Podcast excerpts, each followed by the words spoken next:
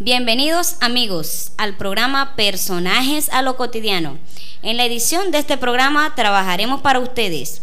En la dirección técnica, profesor Miguel Fuenmayor. En la conducción de este programa, Karen Macías. Hoy nos acompaña un personaje muy importante dentro del periodismo.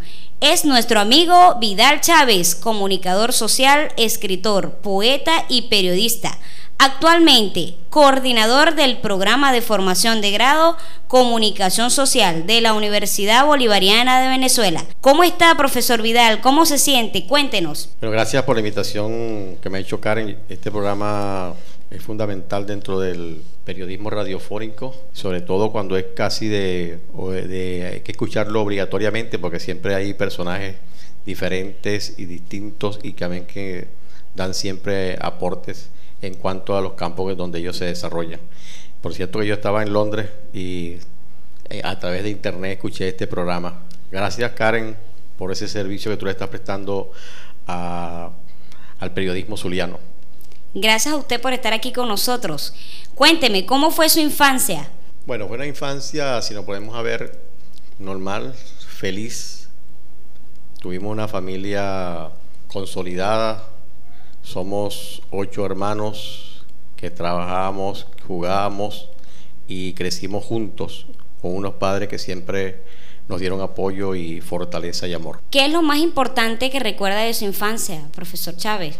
Bueno, como decía, una infancia feliz uno tiene siempre buenos recuerdos. Sobre todo recordamos cómo fuimos creciendo en la familia alrededor de los libros Mm, tuvimos unos padres que siempre nos orientaron en el sentido y que nos llamaron, nos impulsaron siempre al amor a la lectura. Mm, mis padres, a pesar de que no sabían leer, siempre estaban al tanto de lo que estaba sucediendo en cuanto a la producción este, literaria, vamos a decir en ese sentido, porque ellos siempre se, eh, asesoraban de un maestro que estaba, que era vecino de nosotros, y a través de él, de los consejos que no, de los libros que él recomendaba, mis padres los compraban y nos, ponían, casi como obligadamente teníamos que leernos porque, leerlos porque los llevaban, entonces ellos empezaban a, decir, mira, este, ¿por qué no me lees tal parte? Entonces, por allí empezábamos nosotros y empezábamos por ese amor a la lectura que siempre tuvimos nosotros en, el, en nuestro hogar.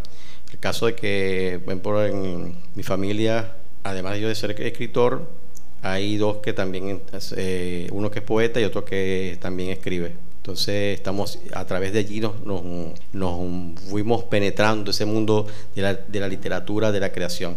Profesor, cuéntenos, desde su punto de vista, ¿cuáles son sus principales cualidades? Bueno, creo que empezar a hablar de uno no, no es como muy bueno, ¿no? Sino que yo diría que serían los demás que digan cuáles son las cualidades de uno. En ese sentido yo obvio esa respuesta, pues eh, no, no, no, me, no me gustaría decir cuáles serían las cualidades porque de pronto estoy diciendo que son cualidades y a veces son, son defectos. ¿Qué espera de su vida?